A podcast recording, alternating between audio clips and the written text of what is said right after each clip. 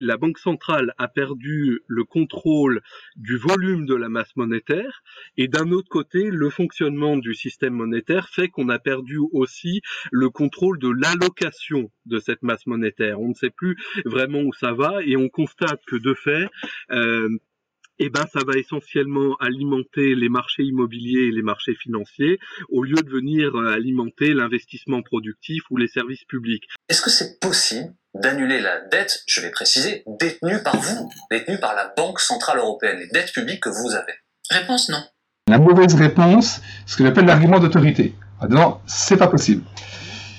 Il faut savoir si c'est techniquement possible, c'est-à-dire juridiquement possible, mais c'est pas un argument d'autorité qui va nous permettre d'avancer. Pourquoi c'est pas possible? Parce que c'est illégal. Mais non, moi je suis pas d'accord avec ça. Un abandon de créances n'est pas un financement monétaire. C'est deux choses qui sont complètement différentes. Le poids de notre dette est tellement supérieur à notre richesse que ça peut pas tenir. Donc on peut pas simplement dire il faut investir. Bien sûr qu'il faut investir, mais la contrepartie ne doit pas être uniquement le fléchage, doit être d'une réforme drastique du poids de notre déficit public lequel on sait est un enchevêtrement euh, d'un niveau de fonctionnaire trop élevé, d'un truc de couche euh, administrative dans tous les sens. Il faut une maîtrise de la dépense publique. Et là, je crois qu'en France, on a un peu de marge de manœuvre sur le sujet. Donc on est au milieu du lit avec une monnaie et sans avoir de budget et une construction fédérale. Ici c'est mon côté, vous l'avez senti, très européen qui, qui, ressort. Euh, mais euh, ce débat, on n'entend plus. Il n'est plus audible. La crise de 2008 a amené les États et les banques centrales à prendre des mesures exceptionnelles afin d'éviter l'effondrement de l'économie mondiale. Ces mesures ont inclus la création de monnaies digitales visant à racheter des dettes pour provoquer l'inflation et raviver l'économie. Cette politique accommodante, ou en d'autres termes plus vulgaires, faire tourner la planche à billets, s'est poursuivie jusque la veille de la pandémie du Covid-19. Ainsi, de 2015 à 2018, en seulement 4 ans, pas moins de 2600 milliards d'euros, soit l'équivalent du PIB français, ont été créés grâce au pouvoir démiurgique de la BCE pour être déversés dans les marchés financiers. Si cette politique a pu endiguer la crise à court terme, pour autant, elle n'a pas eu les effets escomptés pour ce qui concerne l'augmentation de l'inflation et la relance de l'économie. Bien au contraire, l'écart entre la croissance de l'économie réelle et du marché financier s'est continuellement accru, le surcroît de liquidité étant absorbé dans des bulles d'actifs spéculatives sans impact sur l'économie réelle. Le cycle financier a pris la main sur le cycle économique. Les taux d'intérêt étant restés au plus bas, proche de zéro, et les déficits budgétaires s'accumulant avec des taux d'endettement records, l'État a épuisé ses marges de manœuvre monétaires et budgétaires et s'est trouvé démuni pour répondre à la crise actuelle et faire des investissements productifs de relance. L'exacerbation des inégalités, l'augmentation des impôts et les mesures économiques restrictives qui résultent de la politique monétaire accommodante ont détérioré le climat social et attisé les préoccupations au sujet de l'efficience du système de création monétaire actuel. Face à cette situation, des économistes appellent à l'annulation de la dette détenue par la BCE afin de financer un nouveau plan de relance, une sorte de plan Marshall vert européen. Si cette mesure n'est probablement pas un remède à l'addiction de la BCE et à sa politique d'assouplissement quantitatif, et qu'elle n'est peut-être pas envisageable juridiquement, elle a le mérite de poser un débat autour des réformes des institutions et du projet européen. Peut-on continuer à faire du déficit financé par la création monétaire indéfiniment? Qui va rembourser la dette publique accumulée et selon quelles modalités Quel usage doit-on désormais envisager pour la dette? L'annulation de la dette détenue par la BCE est-elle suffisante? Et est-elle juridiquement possible Pour répondre à ces questionnements, j'ai le plaisir de recevoir Hubert de Vauplane, avocat expert auprès de Banque Centrale et auteur d'Endettez-vous, plaidoyer pour une juste dette, ainsi que Nicolas Dufresne, directeur de l'Institut Rousseau et co-auteur d'une monnaie écologique pour sauver la planète, plaidoyer pour un Green New Deal et signataire de la tribune de plus de 150 économistes en faveur de l'annulation des dettes détenues par la Banque Centrale Européenne.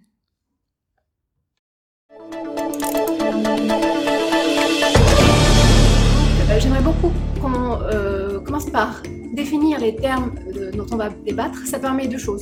D'une part, de ne pas perdre l'audience, mais surtout en fait de connaître d'emblée les postulats de chacun et bah, de, connaître les points de convergence et de divergence et de débattre sur ce qui est pertinent. Voilà, donc question naturelle, qu'est-ce que la dette et quel est son rôle? Honneur aux économistes nous sommes deux sciences humaines, donc euh, non exactes, mais sur la question de la dette, c'est quand même d'abord une question d'économiste. Allez, alors euh, on, va dire que l'ordre alphabétique euh, a tranché la question. voilà. Donc oui, donc la, dette, en effet, c'est la contrepartie de la monnaie, c'est-à-dire que il y a pour pour prendre un jeu de mots, on pourrait dire que c'est les deux faces d'une même pièce. Il y a la dette et il y a la monnaie. Aujourd'hui, l'essentiel de la création monétaire passe par la dette. Alors avant tout par euh, par la dette privée, bien sûr, mais euh, la dette publique joue euh, également un rôle important, même si c'est avec un circuit un peu plus compliqué que pour la dette privée. Vous savez, pour la dette privée, vous faites un crédit auprès de votre banque pour acheter un appartement, une voiture la banque va créer de la monnaie tout simplement en créditant votre compte euh, via une écriture euh, euh, comptable tout à fait basique. pour les États, c'est un peu plus compliqué parce que ça passe bon par par un circuit euh, de liquidité différent, mais euh, au final, ça revient à peu près au même.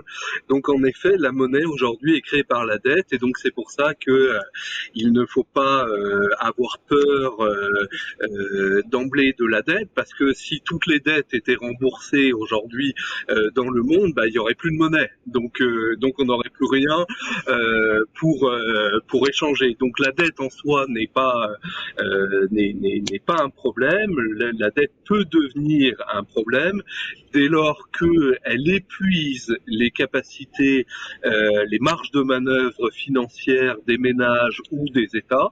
C'est à ce moment-là qu'elle peut éventuellement devenir un problème, ou quand euh, la, la, dette est utilisée par euh, des idéologues, on y reviendra certainement, pour justifier des politiques d'austérité ou des politiques de recul du, du, du, voilà de, de l'investissement et, du bien commun. Mais en soi, euh, le lien entre la monnaie et la dette est essentiel.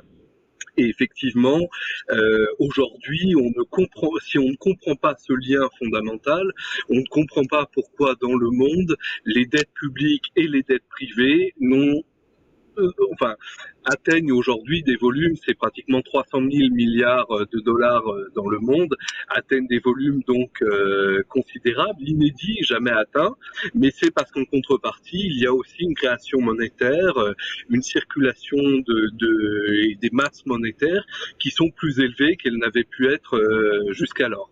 Donc il y a un jeu comme ça de, de, de circularité entre la dette, la masse monétaire, la monnaie, et c'est tout ça qui est un peu comme comme le sang qui irrigue le corps humain, c'est un peu ça, euh, la monnaie qui irrigue l'ensemble du corps social et qui permet le fonctionnement euh, de nos économies.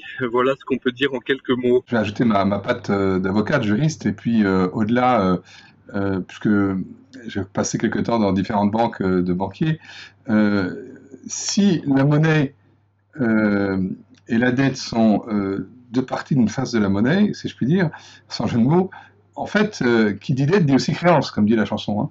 Et que donc, euh, s'il y a des dettes, c'est qu'il y a des créances. Et donc, qui dit dette, qui dit créance, dit relation. Et, c'est un point que je m'attache, euh, sur lequel je m'attache fortement, notamment dans mon dernier bouquin, on y verra sans doute, c'est qu'il n'y a pas de dette sans qu'il y ait de relation, sans qu'il y ait d'altérité. Et la monnaie, qui est une forme de dette, n'est qu'une forme de dette parmi d'autres. Il y a bien d'autres dettes les dettes historiques, les dettes générationnelles, la dette écologique, euh, peut-être même la dette divine. Et à chaque fois, il y a une relation d'altérité. Et ce qu'il faut surtout pas oublier dans la dette, c'est la relation d'altérité entre le créancier et le débiteur. La dette, ce n'est pas un asservissement en soi, ça peut le devenir, mais ce n'est pas en soi un asservissement. Et juridiquement, qui dit dette, dit créance. Et qui dit créance, dit remboursement. Bien, alors justement, euh, parlons-en des relations et dans ce marché de la dette, euh, quels, en sont les acteurs? Si on, devait euh, décrire le circuit, comment, quelles sont les altérités entre les différents acteurs? Quels sont les acteurs? Eh bien, écoutez, beaucoup d'acteurs, euh, euh, les banques privées, les compagnies d'assurance, les grands fonds d'investissement qui ont besoin de dette publique pour fonctionner. Il faut comprendre qu'aujourd'hui, la dette publique, les, les titres de dette publique sont une des briques de base du fonctionnement du système euh, financier. C'est ce qui sert à, à, notamment le taux sur les, les, les, dettes publiques, c'est ce qu'on appelle le taux sans risque. C'est ce qui permet de déterminer les autres taux.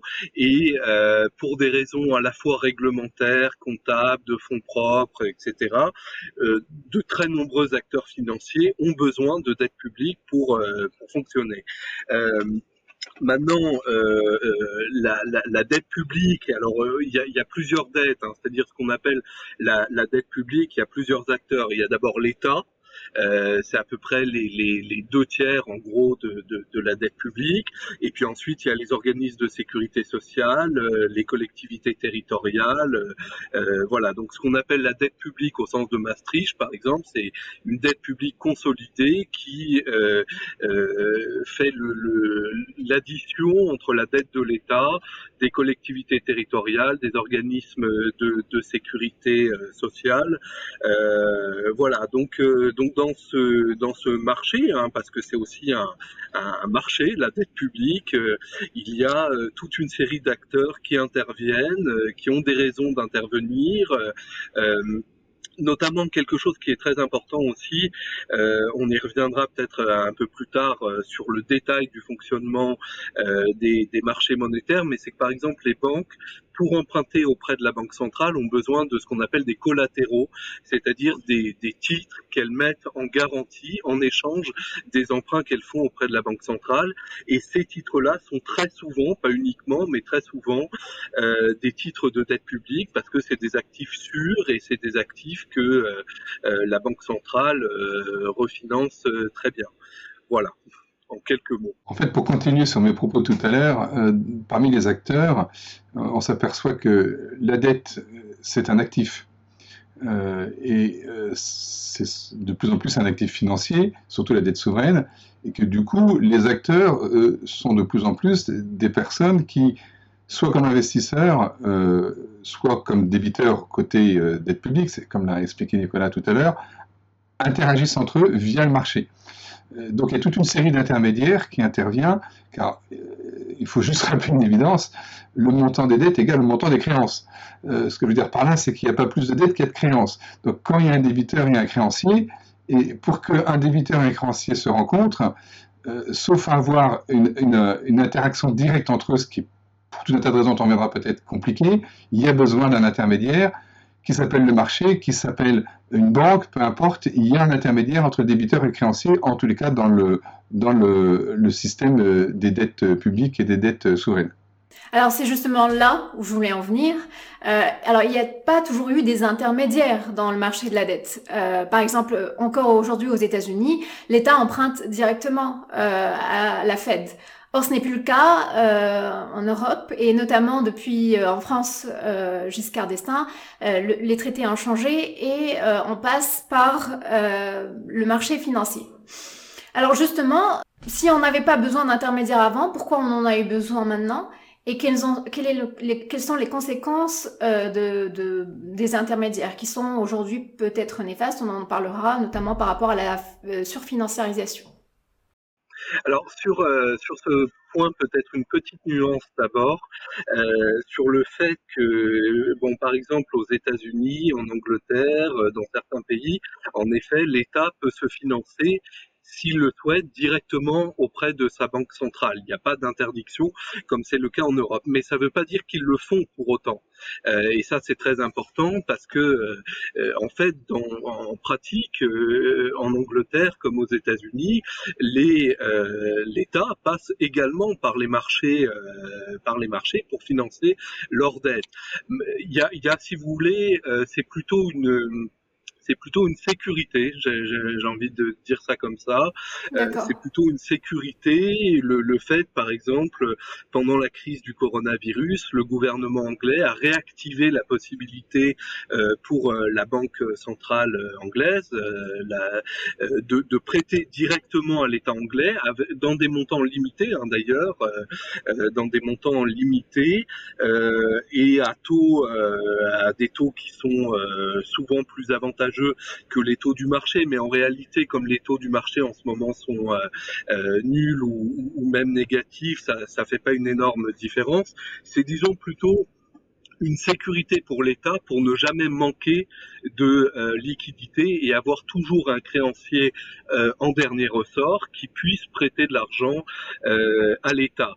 Maintenant, ce qui est vrai, c'est que en France et en Europe, dans beaucoup de pays européens, jusque dans les années 70, on avait des mécanismes d'avance de la Banque centrale direct auprès de l'État. Donc, par exemple, nous, ça a duré jusque dans les années 80. C'est le traité de Maastricht qui a mis définitivement fin et non pas la loi de 1973, la fameuse loi Pompidou comme on entend parfois bon, dans le euh, dans, dans, dans l'univers un petit peu euh, euh, internet euh, de, de l'analyse des dettes. Bon, en fait, la. J'avoue que c'est là que j'ai entendu ça, c'est YouTube. Non, non, mais tout à fait. source YouTube c'est une erreur, euh, enfin c'est une erreur assez assez courante. En effet, c'est un raccourci qu'on fait souvent.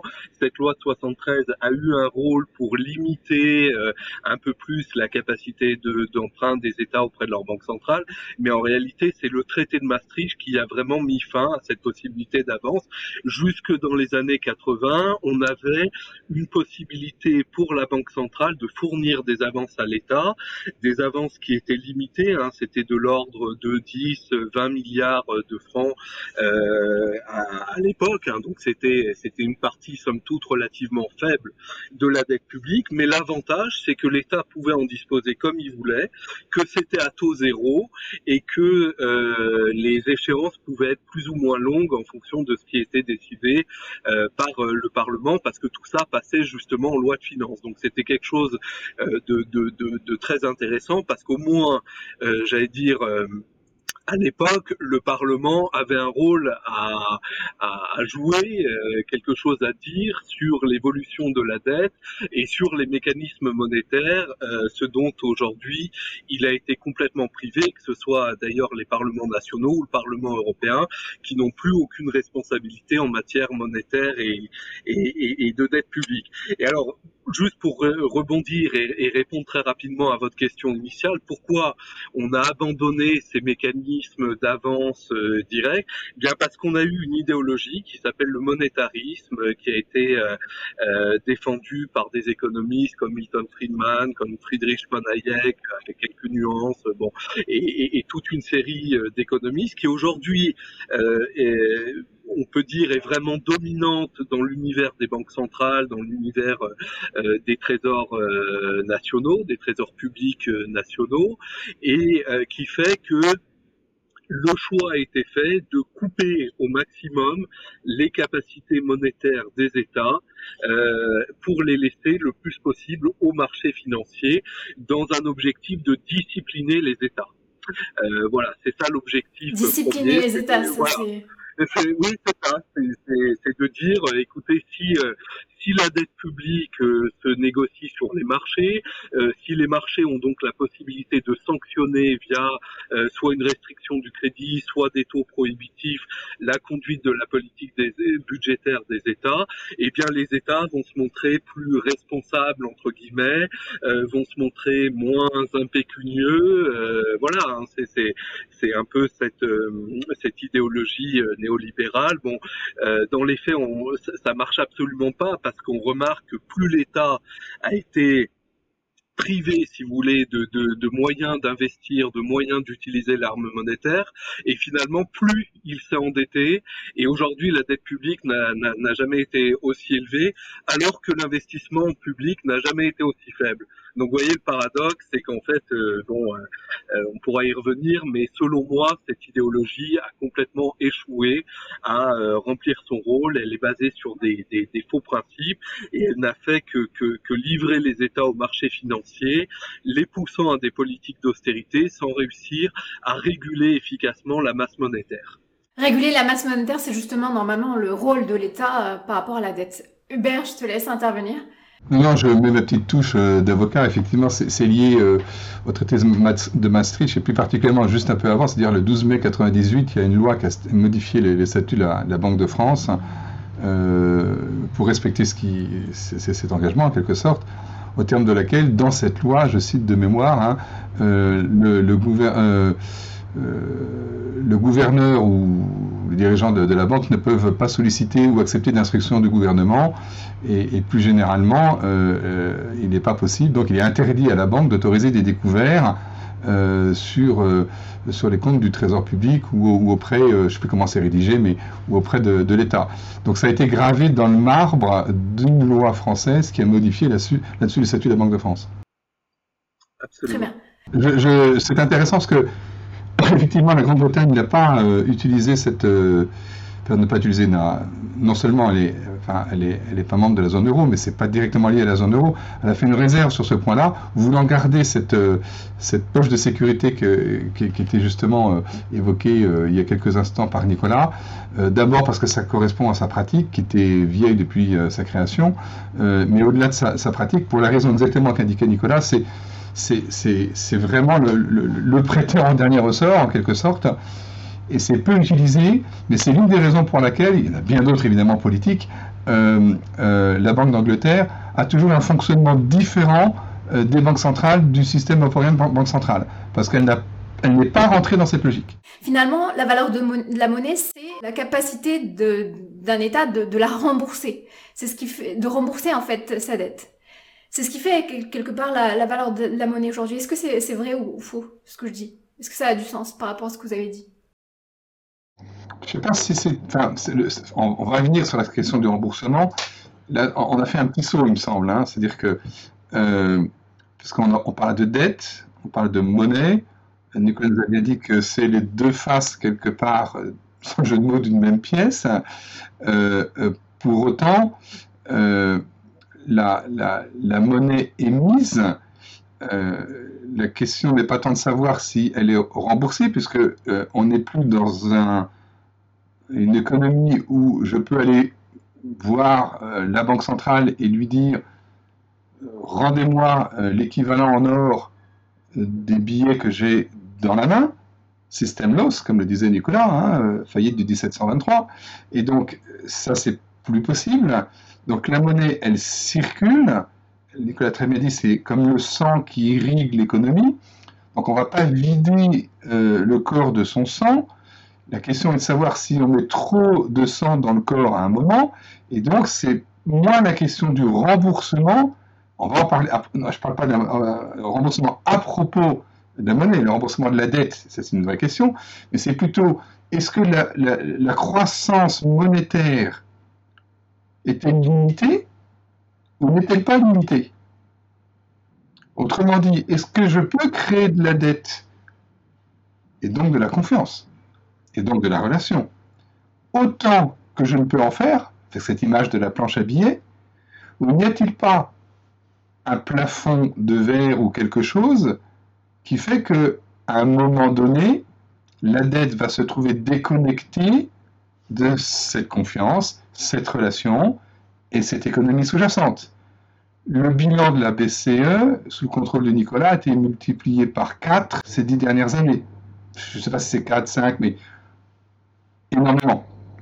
Bon, euh, je crois, si mes souvenirs euh, sont, sont, bons, euh, je vérifie, mais je crois que le, le niveau de, comment dire, de la, des fonds propres de la, de la BCE par rapport à son niveau de dette, euh, ça fait que euh, je crois qu'il y a un peu moins de, 8 milliards de capital pour plus de 4500 milliards euh, de total de bilan.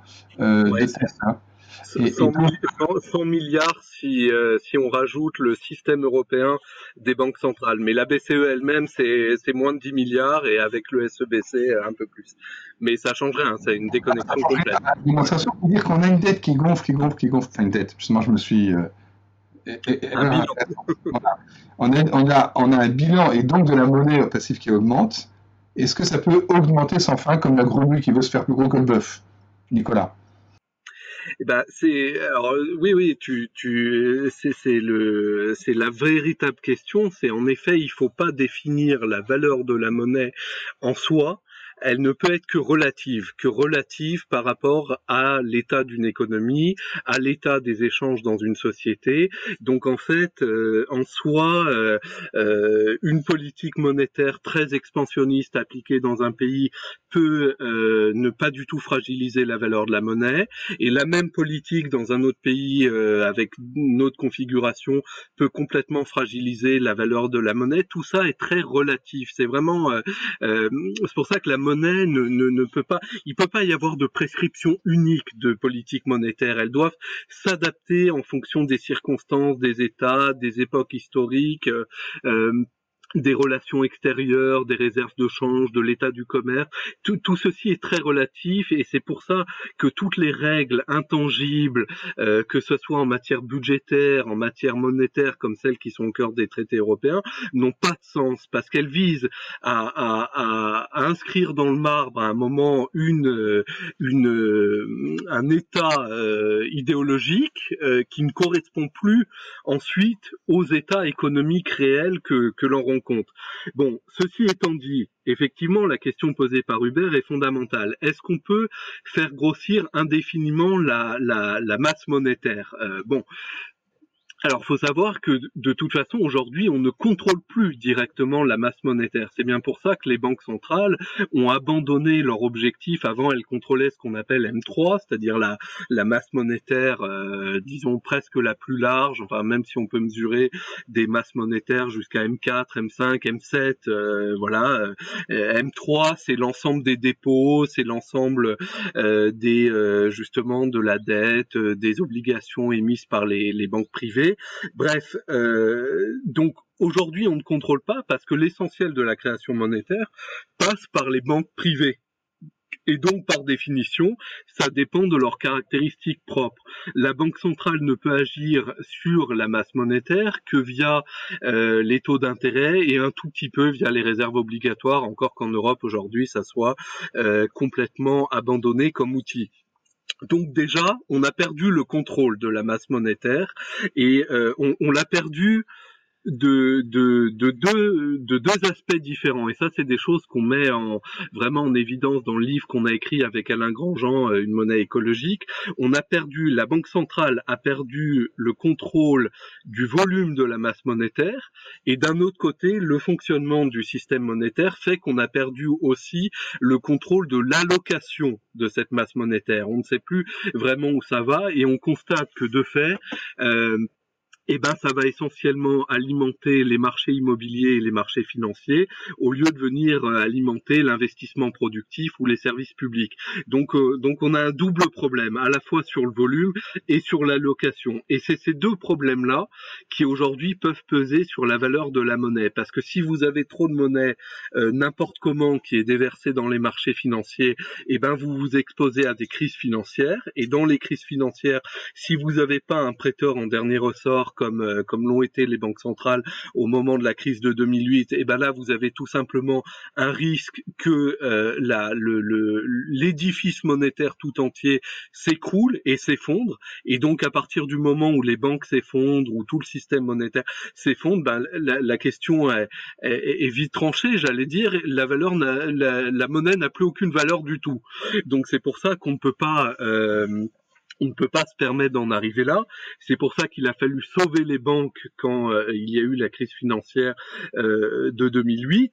Le problème, c'est qu'à un moment, il faut se poser la question de savoir si ce système est durable ou s'il nous expose régulièrement à des crises comme celles qu'on a vécues euh, ou à l'impossibilité, vous voyez, même pendant la crise du Covid, tout de suite le, le système monétaire a paniqué. Il a fallu que la, la BCE et d'ailleurs les différentes banques centrales déverse des, des, des, des, milliers de milliards. bon, juste pour information, depuis le mois de mars 2020, c'est-à-dire en moins d'un an, la BCE a créé pas loin de 2000 milliards de dollars de, dans sa politique d'achat d'actifs pour calmer justement les marchés financiers et les banques. Euh, la question est, si on veut pas que la, la, monnaie perde complètement sa valeur et perde surtout son utilité sociale, la question qu'on peut se poser, c'est est-ce que si on a cette capacité de créer de la monnaie à tour de bras pour sauver les marchés financiers, est-ce qu'on pourrait aussi avoir cette capacité de créer de la monnaie pour financer la transition écologique, pour financer les services publics? Est-ce qu'on a assez de marge aujourd'hui pour le faire sans risquer des crises d'hyperinflation, euh, sans risquer de faire perdre euh, toute, euh, toute valeur à la monnaie euh, C'est la question que posait Hubert. Et pour ma part, la réponse est clairement oui. Aujourd'hui, on a tout à fait la marge de manœuvre nécessaire pour créer beaucoup plus de monnaie, pour l'orienter vers des activités socialement utiles et productives, et tout ça sans affaiblir la valeur de la monnaie. Je pense qu'on va beaucoup plus affaiblir la valeur de la monnaie en multipliant la création monétaire au profit des banques et des marchés financiers, ce qui nous fait courir le risque d'un effondrement plutôt qu'en l'investissant dans euh, la transition écologique. Voilà, on va y revenir, donc je, je m'arrête là. en fait, la question c'est euh, qu'est-ce qu'on peut faire juridiquement aujourd'hui dans le cadre euh, démocratique dans lequel on est? Et Nicolas a posé une question qui est parfaitement légitime. Est-ce que les traités tels qu'ils ont été rédigés et les statuts de la BCE tels qu'ils ont été rédigés à l'époque, à savoir de faire comme le principal objectif de la BCE la lutte contre l'inflation, répété par la Cour de justice européenne, gravé dans le marbre des traités, c'est-à-dire qu'il faut modifier les traités, ce qui est quand même très compliqué, est-ce que ces objectifs qui avaient sans doute un sens, plus une histoire, on rappelle juste pour deux secondes, hein, si la Banque centrale est à Francfort, c'est pas pour rien, euh, et s'il y a écrit euh, euh, lutte contre l'inflation, c'est pas pour rien. Retournons-nous 1929-1933. C'est pas que, mais beaucoup, pour l'une de ces raisons. Donc, la BCE, dans ses statuts, c'est écrit je dois lutter contre l'inflation. Il n'y a pas écrit je dois, je dois aider au soutien de l'activité économique. Contrairement à ce qu'a écrit d'ailleurs à la Fédérale Réserve aux États-Unis. Il écrit je dois lutter contre l'inflation. Donc, elle lutte contre l'inflation. Est-ce que c'est l'objectif aujourd'hui? C'est sans doute dépassé, mais c'est ce qui est écrit. Et donc, c'est pas uniquement l'avocat qui parle là, c'est aussi le citoyen. C'est là ce qui m'embête un petit peu dans beaucoup de discours qu'on entend euh, euh, à droite à gauche. Et, merci d'avoir organisé ce débat parce que ça permet d'avoir le temps de rentrer dans des choses un peu techniques. Euh, juridiquement, la BCE, elle ne peut faire que respecter sa constitution, à savoir ses statuts, et le traité. Elle ne peut pas faire plus s'accommode déjà beaucoup avec euh, le secours de la Cour de justice de Luxembourg en, rachetant tous des tombeaux euh, d'actifs, euh, alors que les traités sont quand même un peu bizarres sur, cette question-là. On en reviendra sans doute. Mais ce que je veux dire par là, c'est qu'on dit à la BCE, fais ci, fais ça. Non, non, la BCE, elle est indépendante. À tort ou raison, elle est indépendante. Mais surtout, la manière dont la BCE a été conçue, c'est une c'est une institution européenne qui, euh, en tant qu'institution, relève des traités. Fallait-il, fallait-il pas, c'est un autre débat. Aujourd'hui, c'est une institution européenne qui relève des traités, qui obéit aux traités. Et j'ai du mal, en tant que citoyen, et encore plus en tant qu'avocat, d'entendre des voix qui disent Mais BCE, violez donc les traités, violez donc vos statuts. Non, procédons dans l'ordre. Modifions les traités, modifions les statuts, mais ne demandons pas à, euh, euh, comment dire, une institution européenne dans le cadre d'une démocratie parlementaire qui est euh, l'Union européenne, de demander à, l'une de ses représentants, une de ses institutions, de violer la constitution sur laquelle elle doit respecter. Donc, à la question dont on parlera tout à l'heure, est-ce que la BCE peut-elle ou non annuler des dettes on, on, verra techniquement après, mais il faut déjà mettre un garde-fou en disant il y a des contraintes juridiques, certaines disent Certains disent ce sont des contraintes sur lesquelles on peut passer outre. Non, dans une démocratie parlementaire, on respecte la loi. Sinon, demain, Madame Michu va voir son banquier et va dire Mais ma dette, déchirez-la, faites donc comme la BCE. Hein, puisque la BCE, on nous dit, viole euh, la loi, eh ben, euh, toi, banquier, tu qu'à violer la loi aussi. Donc, on n'est pas dans un régime euh, autoritaire ou, ou non démocratique. Nous sommes dans un régime de démocratie parlementaire, j'insiste là-dessus. C'est pas de la démocratie participative, on y reviendra à propos du contrôle de la BCE. Dans un régime de démocratie parlementaire, on respecte les lois, et si on veut modifier, on change les lois. Sinon, c'est le début du commencement soit de l'anarchie, soit d'un régime autoritaire. Et donc c'est important d'avoir ces points-là. Je peux, le cas échéant, c'est peut-être un peu fastidieux, rentrer dans le détail de pourquoi il n'est pas possible aujourd'hui à la BCE de faire un certain nombre de choses qu'on lui demande de faire, mais sans rentrer dans des numéros d'articles, etc. Il y a quelques principes simples. L'indépendance de la Banque Centrale Européenne, c'est gravé dans les traités, c'est gravé dans les statuts, c'est réaffirmé par la Cour européenne. Donc personne ne peut influencer, ne doit influencer la BCE. C'est bien, c'est pas bien, c'est un autre sujet. C'est ce que nous disent aujourd'hui les traités. L'indépendance. Deuxième chose, dans ces traités, il y a écrit objectif de la BCE, lutte contre l'inflation. Il n'y a pas écrit euh, transition énergétique, il n'y a pas écrit euh, euh, tout ce qui concerne le soutien à l'économie. C'est peut-être dommage, mais c'est comme ça. Donc, il faut procéder dans l'ordre et après, on verra. Alors, Nicolas, on va avoir un débat. Alors justement, Nicolas, Nicolas disait qu'il fallait qu'il y ait une politique budgétaire qui euh, soit un moteur euh, de l'économie. Or, Hubert nous rappelle que euh, au final, on n'a pas une banque centrale qui puisse vraiment euh, aider à cela puisqu'elle n'a pas pour, euh, pour objectif de, de, de, mettre en œuvre des euh, politiques qui soient le moteur de l'économie, mais simplement de traiter des, des choses techniques, l'inflation ou d'autres choses. Et donc le vrai sujet, c'est en fait de repenser les institutions. Alors la, la, question est pour exécuter ce que, ce que disait euh, Nicolas, donc pour euh, servir l'économie européenne et nos, française notamment, qu'est-ce qu'il faut faire à l'échelle des institutions et comment qu'est-ce qu'il faut faire tout court et notamment à l'échelle des institutions? Oui, merci, euh, merci Kenza et puis merci Hubert. En effet, là, on va avoir un débat et on rentre dans, le, vif du sujet. dans le vif du sujet, voilà, dans le dur. alors, effectivement, la BCE a pour mandat la lutte contre l'inflation. Ça, euh, pour mandat prioritaire. Ça, c'est indéniable. Euh, c'est inscrit euh, dans les traités. Mais déjà, je rappelle quand même que c'est son mandat prioritaire, mais que si on regarde l'article 127 du traité sur le fonctionnement de l'Union européenne, elle a aussi pour mandat, c'est inscrit noir sur blanc, de soutenir les politiques économiques de la zone euro. Alors ça passe au second plan, par rapport au mandat de l'inflation, mais ça existe. C'est-à-dire que on, ne peut pas dire, me semble-t-il, qu'elle euh, n'a absolument pas pour mandat euh, de faire ça. D'ailleurs, il y a un membre euh, du directoire de la BCE qui a rappelé que euh, la BCE doit quand même soutenir les politiques économiques de l'Union. Donc ça, c'est un premier plan, sans préjudice de l'objectif d'inflation, en effet, mais quand même, elle doit euh, les soutenir. Euh, deuxièmement, L'objectif d'inflation de la BCE, c'est 2% à l'heure actuelle.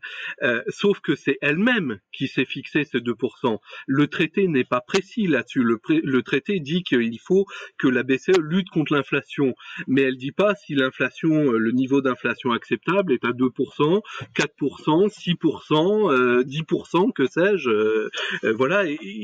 Donc voilà. Donc c'est la BCE elle-même qui fixe son niveau d'inflation, et c'est d'ailleurs pour ça qu'il y a des réflexions en cours en ce moment euh, au sein de la BCE qui est en train de faire sa revue de politique monétaire pour savoir si éventuellement, bah, faudrait pas un objectif d'inflation euh, plus élevé, par exemple euh, un objectif de 4% qui avait été recommandé à une époque par Olivier Blanchard par exemple. Ou alors est-ce qu'elle pourrait pas faire comme le, fait la, la Fédérale Réserve aux États-Unis de se dire c'est 2% mais c'est sur la durée et comme on a eu une inflation qui a été euh, euh, moindre pendant les dix dernières années, eh ben on s'autorise à dépasser pendant les dix prochaines années pour qu'en fait ça soit la moyenne euh, sur le long terme qui soit à, à 2%. Je vous rappelle quand même que là où la BCE échoue aussi à remplir son mandat, eh ben c'est justement sur cette question de l'inflation, parce qu'elle s'est fixée elle-même comme mandat que l'inflation soit inférieure mais proche de 2%. Or, ça fait 10 ans que l'inflation, elle est entre 0 et 1%. Et pourquoi elle est entre 0 et 1% ben Parce que l'économie est complètement déprimée, parce qu'il n'y a pas d'investissement public, parce qu'il n'y a, a, pas de politique de relance euh, digne de ce nom. Et donc, euh, euh la BCE, en créant de la monnaie, en finançant, euh, alors on va voir comment, ça peut pas se faire n'importe comment évidemment, mais en finançant l'activité, en finançant par exemple la transition écologique, eh bien paradoxalement, elle pourrait réussir à atteindre les objectifs qu'elle s'est elle-même fixés, c'est-à-dire de faire remonter, euh, de faire remonter l'inflation et donc de redonner un peu d'air à l'économie, parce qu'il faut rappeler à nos auditeurs pourquoi on se préoccupe de, de, de l'inflation. C'est qu'en fait, si vous voulez, quand il y a de l'inflation, c'est-à-dire quand il y a une hausse des prix, ce qu'on attend derrière, c'est aussi une hausse des revenus pour tous ceux qui vendent euh, des, des, des produits. C'est aussi une hausse des revenus de l'État, parce que quand il y a une hausse des prix, eh ben, il y a une hausse des rentrées fiscales. Et donc, cette hausse des prix qui entraîne une hausse des revenus, permet, euh, là je le, fais très rapidement, hein, mais permet euh, euh, dans un second temps d'avoir un allègement du poids des dettes par rapport aux revenus. Et c'est ça qui compte. Voilà, donc là je l'ai, je l'ai résumé en, en deux phrases, c'est un peu plus compliqué que ça mais euh, c'est pour ça qu'on veut pas non plus une inflation nulle, et c'est pour ça qu'on veut surtout pas une politique de déflation, c'est-à-dire de recul des prix, parce que si on avait un recul des prix, eh bien euh, les revenus diminueraient, et là le poids des dettes, le poids relatif des dettes, eh ben lui il augmenterait. Or, avec les crises à répétition qu'on connaît et avec la crise du coronavirus, eh ben on commence à voir des signes de déflation. On n'y est pas encore, mais on commence à voir des signes. On a vu un recul des prix, par exemple, euh, cet été, au mois d'août, les, les, prix ont reculé, euh, voilà. Et donc, si on s'installe dans une spirale de déflation, c'est ce qu'a connu le Japon, c'est euh, pendant les années 90, c'est la pire chose parce que ça veut dire que l'économie ne redémarre plus, elle patine complètement, elle fait du surplace et tout le monde s'appauvrit pendant que la dette continue d'augmenter. Euh, donc euh, voilà pourquoi à un moment on n'y est pas encore tout à fait, mais on peut quand même aussi arguer du fait que la BCE doit soutenir l'économie, ne serait-ce que pour respecter ses propres, euh, ses propres euh, objectifs. On a une politique monétaire qui est, euh, euh qui est guidée par une institution indépendante et des politiques budgétaires qui ne le sont pas.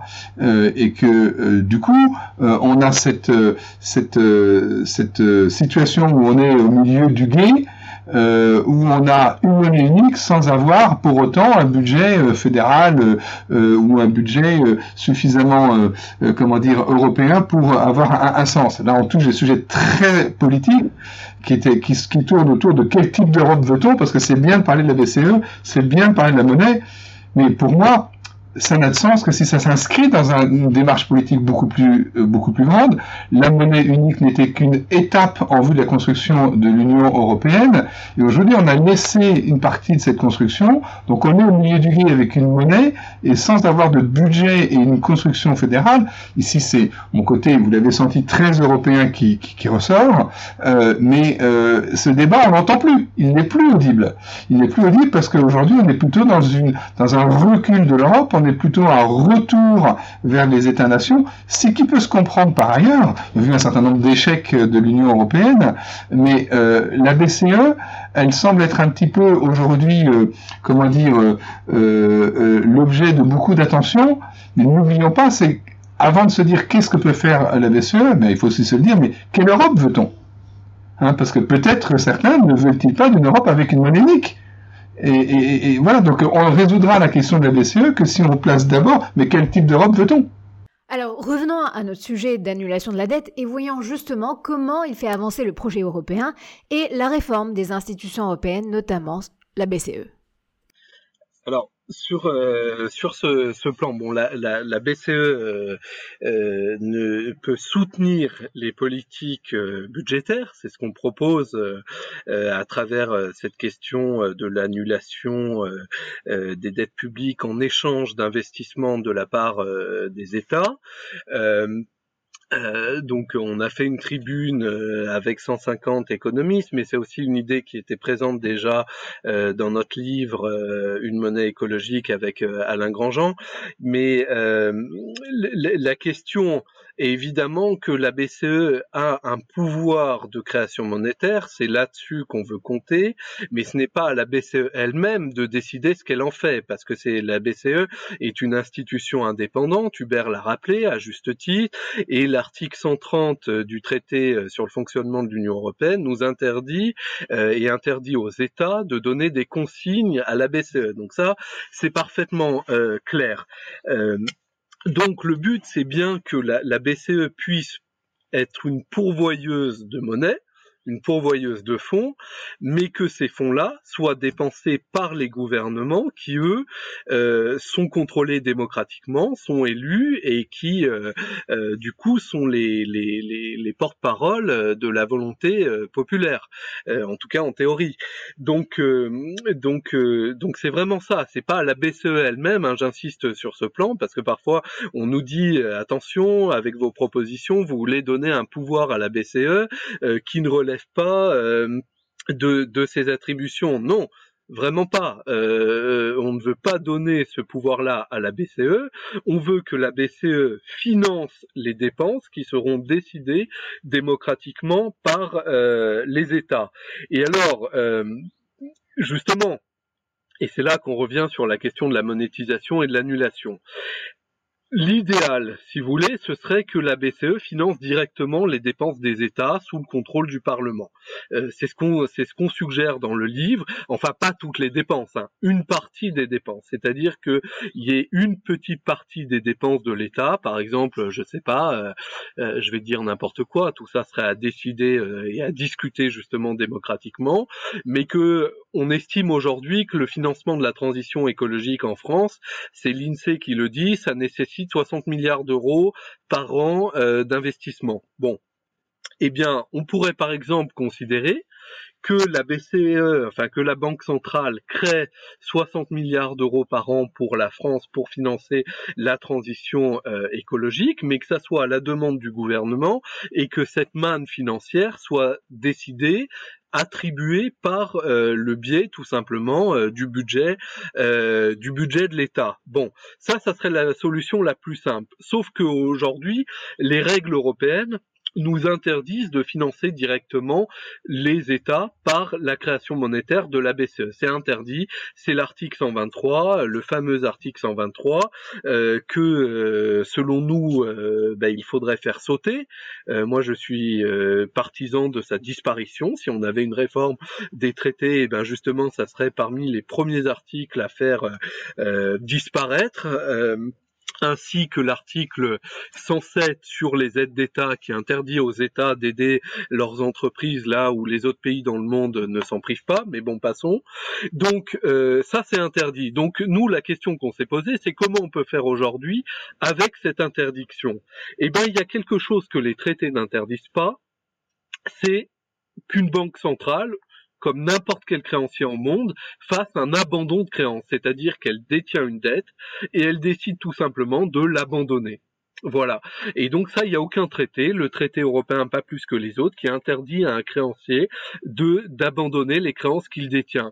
Et donc notre idée, c'est de dire, euh, vu que le financement monétaire est interdit par les États, eh bien comme les États, et c'est quasiment un accident historique, euh, détiennent aujourd'hui une, une, une, enfin comme la Banque centrale détient aujourd'hui une, quantité considérable de dette publique des États membres, pratiquement 3000 milliards d'euros à l'heure euh, actuelle, si ce n'est même pas euh, davantage encore, eh bien qu'elle les efface en tout en tout ou partie, et qu'en même temps, elles disent aux États, bah d'accord, j'accepte d'effacer euh, les dettes que je détiens, d'abandonner les créances que je détiens, mais en échange, donc votre dette publique va diminuer, à vous les États, et en échange, vous, vous engagez des plans d'investissement très conséquents euh, pour financer la reconstruction écologique et la reconstruction sociale.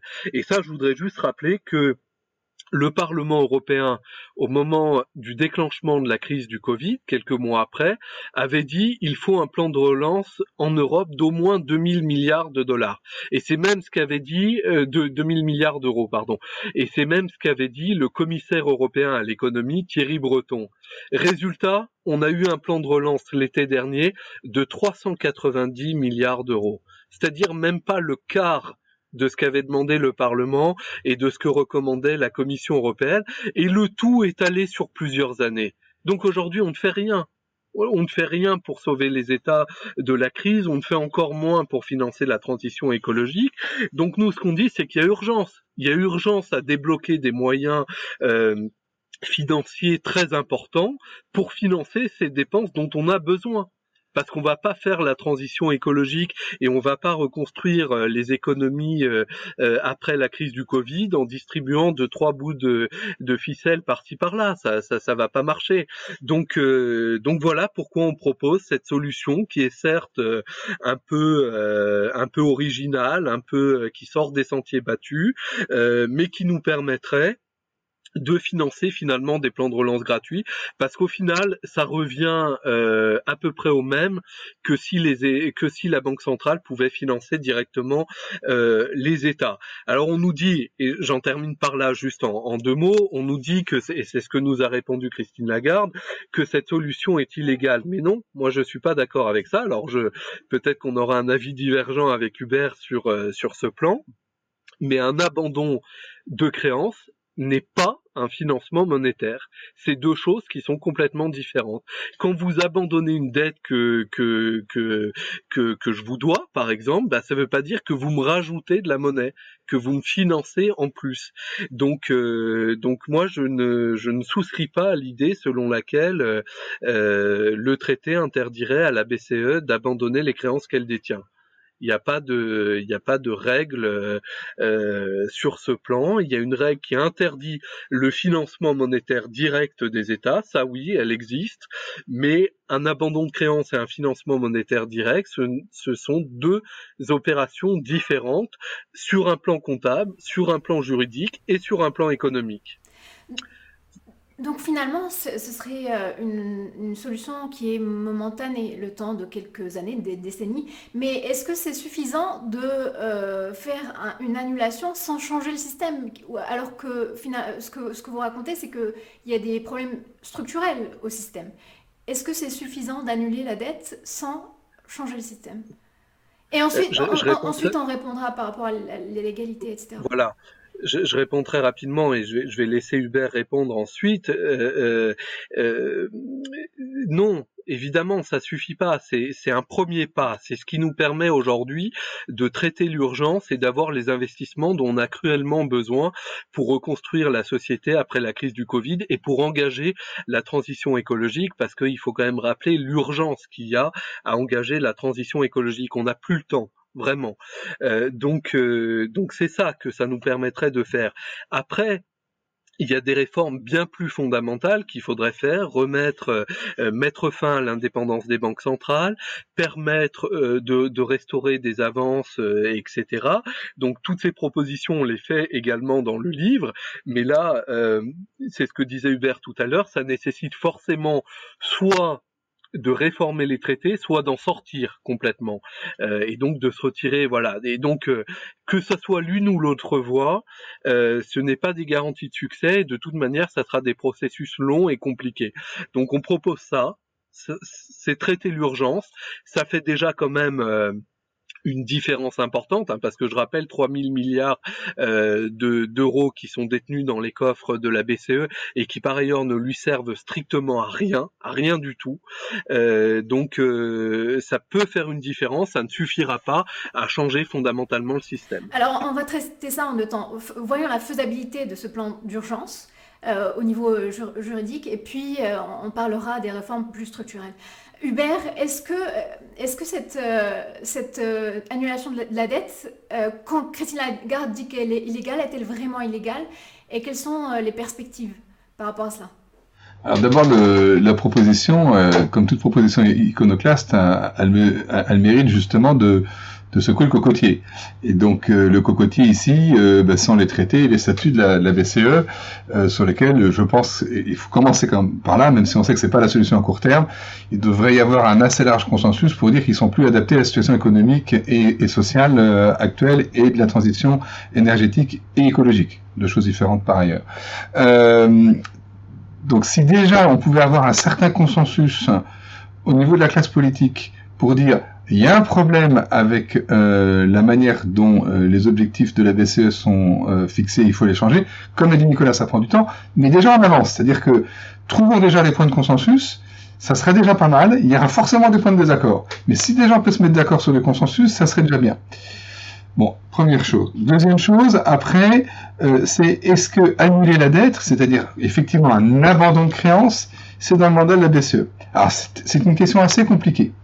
C'est une question assez compliquée parce que si on regarde uniquement sous l'aune des articles 123 et 124 du traité, c'est-à-dire que c'est du financement direct euh, euh, des déficits, euh, effectivement, un abandon de créance ce n'est pas techniquement un financement. donc on pourrait dire, mais ça rentre pas exactement dans la définition et comme finalement on a de la chance d'avoir une cour de justice, je vais y revenir, qui est assez flexible, allons dans cette voie. En fait, on est dans un mode euh, euh, de gouvernance dans lequel la BCE, euh, mais c'est vrai aussi de toute institution en général, mais institutions qui touchent à la monnaie et les banques pour lesquelles, dans lesquelles j'ai travaillé, ne veulent pas, ne peuvent pas prendre plus exactement un risque juridique de d'annulation ou de contradiction.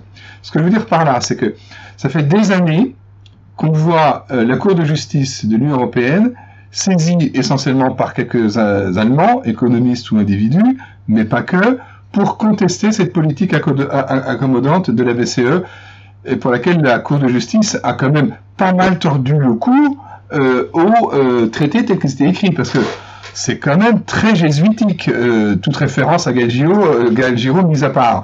Euh, ce que je veux dire, que quand on dit jésuitique, c'est quand même se dire, je fais quand même de l'interprétation un peu compliquée, mais qui ne veut pas dire ce qui est écrit littéralement. Hein. bon, ben, on a une cour de justice là-dessus qui a été assez accommodante. Le problème, c'est que les gouverneurs des banques centrales et le, le, conseil, des gouverneurs ne peut, ne peut, c'est pas qu'il veut pas, ne peut pas prendre le risque que sa décision d'abandon de créance, je vais y revenir après juridiquement, soit contestée et peut-être avec un risque assez fort annulée. C'est pas possible. C'est pas possible, c'est pas dans le mandat de la BCE de prendre ce risque. Je m'explique maintenant sur l'abandon de créance. Encore une fois, la comparaison n'est pas, ce que je vais faire, n'est pas totalement exacte par rapport au mode de fonctionnement de la BCE. Un abandon de créance dans une société commerciale, dans une banque, c'est un acte de gestion. C'est un acte de gestion qui doit répondre euh, à l'intérêt de la société. L'intérêt de la société avec un petit s, c'est-à-dire de la société du créancier ici. Abandonner une créance est tout à fait possible pour un dirigeant, pour autant que cet abandon corresponde à l'intérêt de la société. Celui qui fait un abandon de créance euh, euh, qui ne correspond pas à l'intérêt de la société peut voir ensuite sa responsabilité de dirigeant personnel engagé par des actionnaires, voire par des tiers. Ça, c'est le droit des sociétés. Le droit des sociétés n'est pas applicable à la Banque Centrale Européenne, bien évidemment. Donc, la, décision de, de, faire un abandon de créance ne sera pas jugée au regard des, tests et des, euh, et des, et des, euh, et de la jurisprudence ou de la réglementation au regard du droit des sociétés, mais au regard des traités.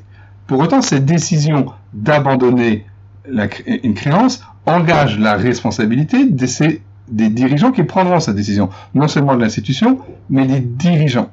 Et comme je l'ai dit tout à l'heure, la manière dont sont écrits aujourd'hui euh, les traités, même si on peut dire que ça ne correspond pas techniquement du 123, etc., etc., du, traité, fait qu'on va dire, mais si j'abandonne une créance, ça veut dire quoi? J'efface dans ma comptabilité, euh, dans mon bilan, il y a, y a, y a, y a, y a des choses en moins. Puis comme on a vu tout à l'heure, il y a grosso modo donc 4500 euh, milliards pour la BCE dans son bilan, euh, pardon, 7 euh, milliards euh, euh, de, capitaux, de capital versus 4500 milliards à son bilan. Donc si j'efface de la dette, je suis en fonds propres négatifs. Des fonds propres négatifs, dans une société commerciale, ça s'appelle cessation de paiement. Tribunal, faillite. Encore une fois, une banque n'est pas une société commerciale. Mais c'est juste qu'il faut remettre les choses à leur place. Donc, la banque centrale qui effacerait tout ou partie de la dette qu'elle détient des États se retrouverait techniquement, euh, Nicolas a peut-être un autre avis, mais à mon avis, techniquement, c'est-à-dire comptablement, en fonds propres négatifs. Alors, est-ce grave, docteur? Eh bien, curieusement, on pouvait s'attendre à ce que la plupart des économistes disent c'est très grave qu'une banque centrale soit en fonds propres négatifs. Même le FMI, dans des papiers qui sont plutôt non pas du FMI, mais de personnes qui sont du, FMI, il c'est pas si grave que ça, docteur. En fait, l'important, c'est pas la comptabilité. Vous allez voir, j'ai toujours euh, mon idée au fond de la tête, hein, c'est la confiance. Mais, mais, mais, mais, j'ai quand même de la suite dans les idées, Kenza. C'est-à-dire que, euh, puisque chacun parle de son bouquin, mon bouquin tourne aussi autour de l'idée du relationnel et de la confiance. Donc, si à la fin, une banque centrale se trouve en propres négatifs, est-ce grave Non, nous disent certains économistes, parce que finalement, est-ce qu'elle continue de générer cette confiance? Si elle continue de générer cette confiance, c'est pas si grave.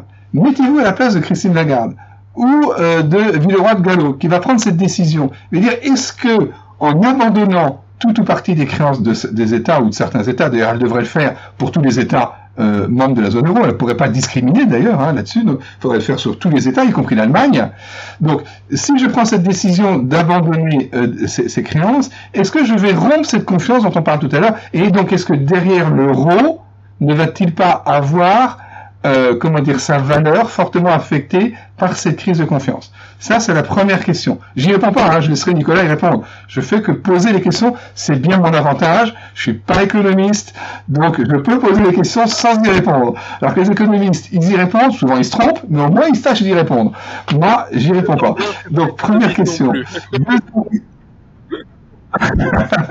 Deuxième question, euh, c'est que euh, et encore une fois, c'est pas tant du droit que de la gouvernance ici. C'est ok, j'abandonne une créance. Ça veut dire que concrètement, je vais effacer une partie de la dette publique de, la France. Dans cette dette publique, il y a une dette de fonctionnement, une dette d'investissement. Au fond, ce que euh, euh, nous disent à deux mots les personnes qui sont contre cette idée, c'est ce qu'on appelle dans les pays dits frugaux, c'est que on va pas annuler les dettes des cigales. Hein, c'est-à-dire la France notamment, qui depuis des années n'arrive pas à avoir un budget équilibré, et donc on dit la dette, la dette, la dette, tout le monde est pour la dette d'investissement. Qu'est-ce qui serait contre de la dette d'investissement?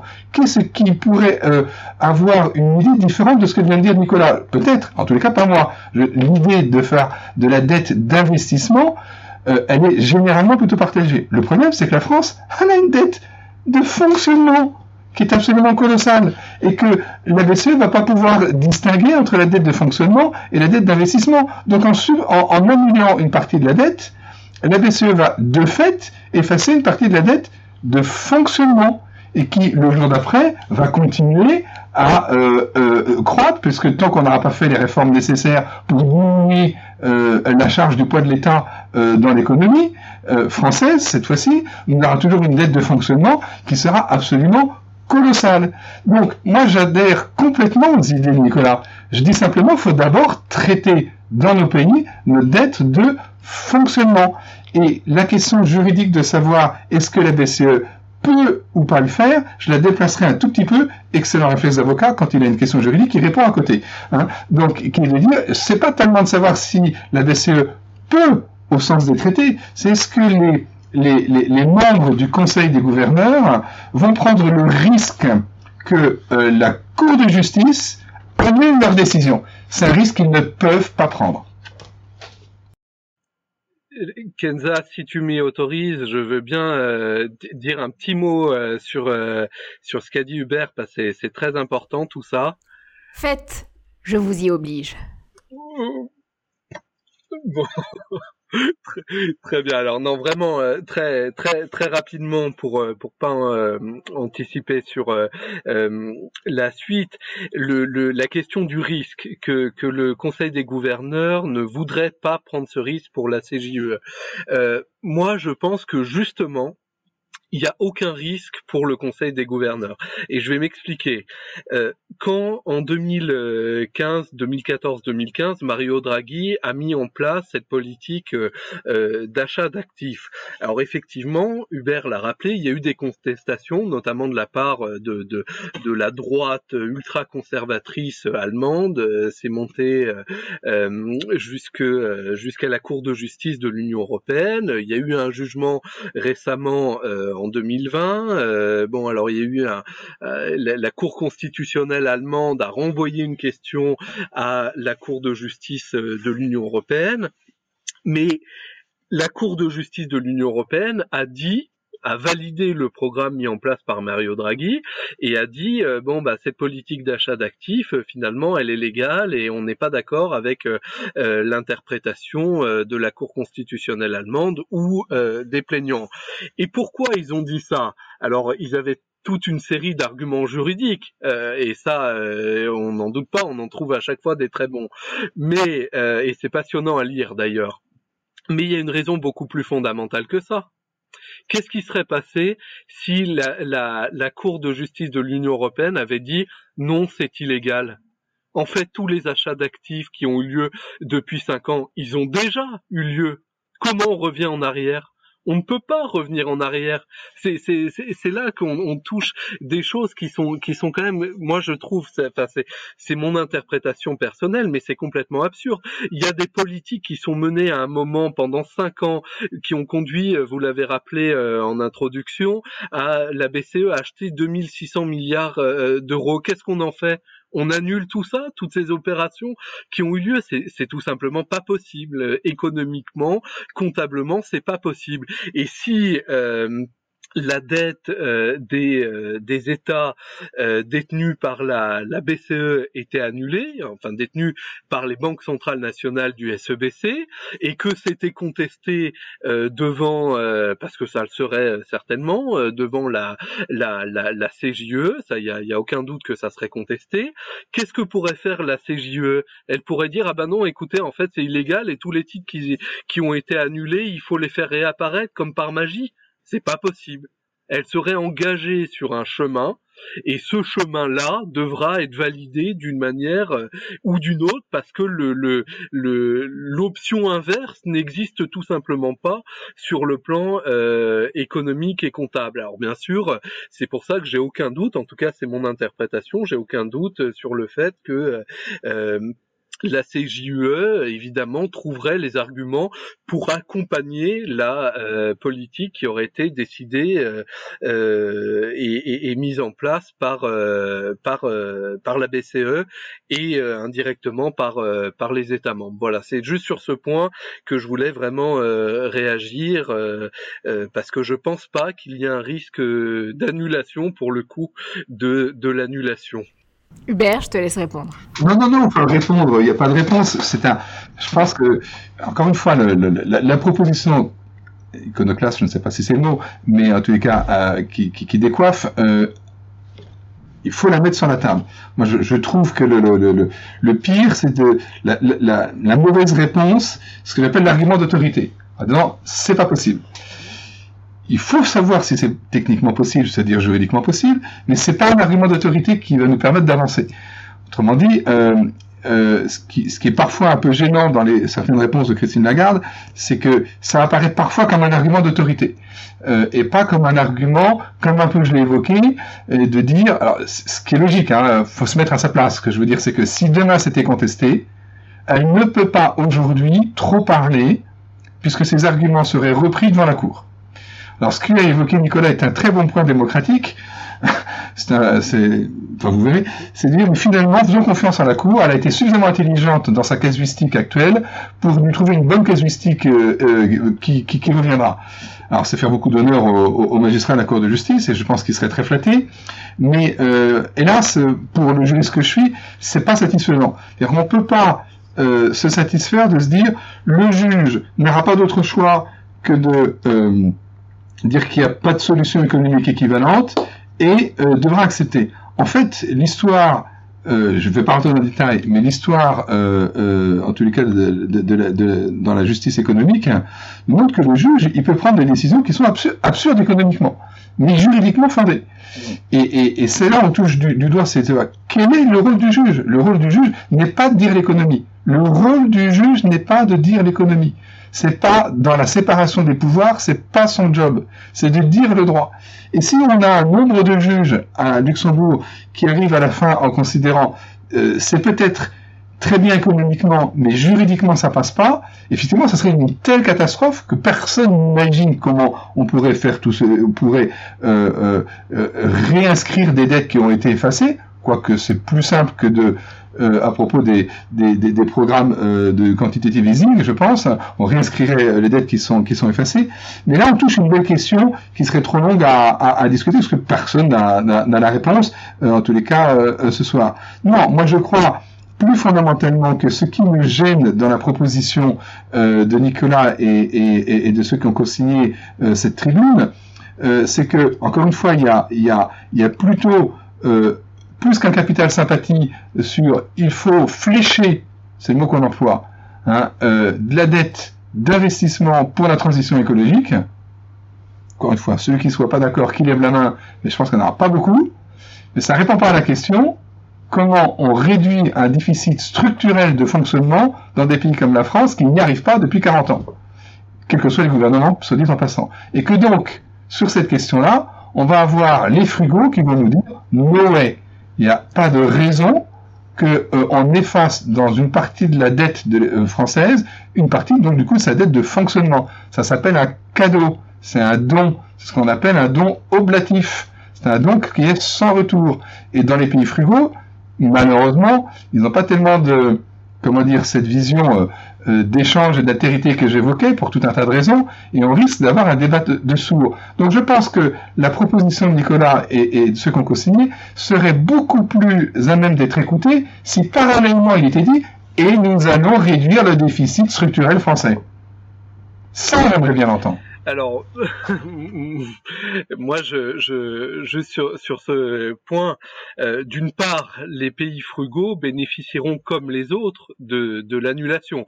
D'ailleurs, euh, euh c'est à discuter, mais on peut aussi avoir un plan de relance en échange de cette annulation qui soit pensé de manière européenne et qui puisse éventuellement discriminer entre les pays euh, pour avoir des phénomènes de rattrapage, là où aujourd'hui on assiste au contraire à des phénomènes phénomène de divergence entre euh, entre les économies. Euh, Bon, sur la question euh, dépenses de fonctionnement, dépenses d'investissement, là, je pense quand même qu'on va avoir une petite divergence parce que, bon, moi, je, bon, j'ai passé, euh, ça c'est ma, ma vie professionnelle, j'ai passé huit ans à la, à la commission des, des, des, des finances de, de l'Assemblée avant de rejoindre la, la commission du développement euh, durable en tant que fonctionnaire. Hein. et bon, chaque année, on voyait les rapports de la Cour des comptes, en effet, sur la situation et les perspectives des finances publiques, manier ces concepts-là moi, j'ai jamais été très à l'aise avec le concept de déficit structurel. Euh, pourquoi? Parce que euh, c'est quand même très difficile souvent de distinguer les dépenses d'investissement et les dépenses de fonctionnement. Si vous achetez un porte-avions, par exemple, euh, voilà, il y a des discussions à l'heure actuelle. eh bien, c'est une dépense d'investissement, c'est du matériel. Par contre, pour le faire fonctionner, eh ben, il faut bien payer des marins, donc c'est des dépenses de, de, de fonctionnement. Donc en fait très souvent dépenses de fonctionnement et dépenses d'investissement euh, sont complètement liées. Il n'y a pas l'une et l'autre, elles ne s'opposent pas. Euh, euh, voilà, on peut, on peut investir par exemple dans euh, des infrastructures, mais ça suppose d'avoir les équipes qui peuvent travailler euh, sur ces infrastructures. Euh, bon, voilà, moi, moi, c'est pas, c'est pas une dialectique avec laquelle je suis vraiment à l'aise parce que les choses sont, sont, sont parfois entremêlées. par contre, ce que, ce que j'entends et ce avec quoi je suis d'accord, c'est de dire que si on fait cette annulation, que la contrepartie, celle qui soit engagée par les États ne soit pas effectivement de, financer le déficit courant, mais soit bien d'engager des dépenses d'investissement. Ça oui, euh, il faut vraiment que euh, ce soit d'ailleurs que ça soit pas que des dépenses publiques, il faut que ça vienne profiter à toute une série d'entreprises, aux entreprises qui conduisent aujourd'hui la transition écologique, euh, voilà, euh, que ça soit les investissements euh, dans les énergies renouvelables, dans les transports en commun, dans le ferroviaire, et, et ensuite charge à l'État après coup, et notamment grâce aux rentrées fiscales qui vont être générées par euh, cette annulation, euh, de trouver les moyens de, financer cela sur la durée, de, financer le, fonctionnement. Donc qu'il y ait un fléchage en effet des, euh, euh, des investissements, ça, ça me semble tout à fait pertinent. Et ensuite, euh, mais mais on peut pas demander, je pense, un, un, un, plan. On, on, a trop souvent demandé des plans de réforme structurels à des États. On l'a vu en Grèce, ça donne pas toujours des des bons résultats. Et voir dans le cas de la Grèce, c'était quand même franchement criminel même. Mais Nicolas, c'est là où on a un désaccord, et tant mieux, parce qu'on était trop d'accord, ce qui est, ce qui est pas pour le, pour, pour le débat. Et donc, euh, et je, comment dire, je suis quand même gêné. Euh, je comprends techniquement que, effectivement, c'est pas blanc-noir, fonctionnement, investissement. On a quand même un poids de la dépense publique en France qui dépasse euh, assez largement la moyenne de ce qu'on trouve euh, ne serait-ce que dans la zone euro et, et, et, et au-delà. Ce que je veux dire par là, c'est que derrière le discours assez classique euh, d'une certaine euh, frange économique qui est de dire il faut euh, baisser les dépenses publiques, tout de suite on a une autre partie économique ou politique qui dit oh là là là là, on va toucher un certain... Bon, on a quand même globalement un poids des dépenses publiques qui est assez démesuré en France. Et donc annuler la dette, c'est quand même faire un cadeau à l'absence de réformes. Oui, il faut faire des réformes. Personne n'y arrive depuis 40 ans, je ne dis pas le contraire. C'est bien là le problème de notre pays. Sinon, ce qui va nous arriver potentiellement, c'est une situation à la grecque. C'est-à-dire ça va nous être imposé. Ça, c'est quelque chose qu'on a peu... Enfin, c'est-à-dire, on a parlé du Liban, euh, très bien. On a parlé de la Grèce euh, un petit peu, mais c'était aussi le cas de, du Portugal et puis euh, de l'Irlande et d'autres pays, même de l'Espagne. Mais le poids de notre dette, alors je fais pas la différence cette fois-ci, le poids de notre dette est tellement supérieur à notre richesse que ça peut pas tenir. Donc on peut pas simplement dire il faut investir. Bien sûr qu'il faut investir, mais la contrepartie ne doit pas être uniquement le fléchage, doit être une réforme drastique du poids de notre déficit public lequel on sait est un enchevêtrement euh, d'un niveau de fonctionnaire trop élevé, d'un truc de couche euh, administrative dans tous les sens. Enfin, je ne vais pas prendre les arguments qui ont été repris X fois depuis le rapport euh, mais il y a quand même ce qui me gêne dans cette approche, c'est qu'elle occulte cette partie des dépenses publiques. On a un patrimoine net quand même aujourd'hui, hein, c'est-à-dire que euh, bah, quand, quand on dit que le, le, le poids de la dépense euh, euh publique est trop, moi, moi, il y a, y a deux choses. Bon, là-dessus, en effet, on va avoir une divergence, mais comme, comme tu disais, il en faut. Euh, donc, euh, mais moi, je constate deux choses. Premièrement, si on regarde la dette par rapport à l'ensemble du patrimoine et qu'on divise comme on fait parfois par le nombre de citoyens euh, euh, où on dit euh, chaque chaque bébé naît avec une dette de de je sais pas combien de 30 000 ou 35 000 euros je sais plus. En fait, si on prend tout le patrimoine public qu'on a accumulé et qu'on met la dette dans le même panier et qu'on fait l'addition de tout ça, en fait, on a tous un patrimoine public net, c'est-à-dire que le patrimoine public est supérieur au montant euh, des dettes. C'est en diminution, mais pour l'instant, euh, il est encore supérieur au montant des dettes. Et par ailleurs, sur Nicolas, Il n'est pas liquide. pas liquide, mais ça, euh, après tout, euh, euh, les, les, les, dettes publiques sont, ont aussi une forme de liquidité particulière, vu qu'on les fait rouler dans le temps et que elles ne sont jamais arrêtées définitivement à un moment. Donc il y a quelque chose qui est aussi de l'ordre de l'intemporel avec avec la, la dette publique. Et puis par ailleurs, il y a, il y a une deuxième. moi, j'avais regardé par exemple le poids de la dépense publique aux États-Unis comparé à la France.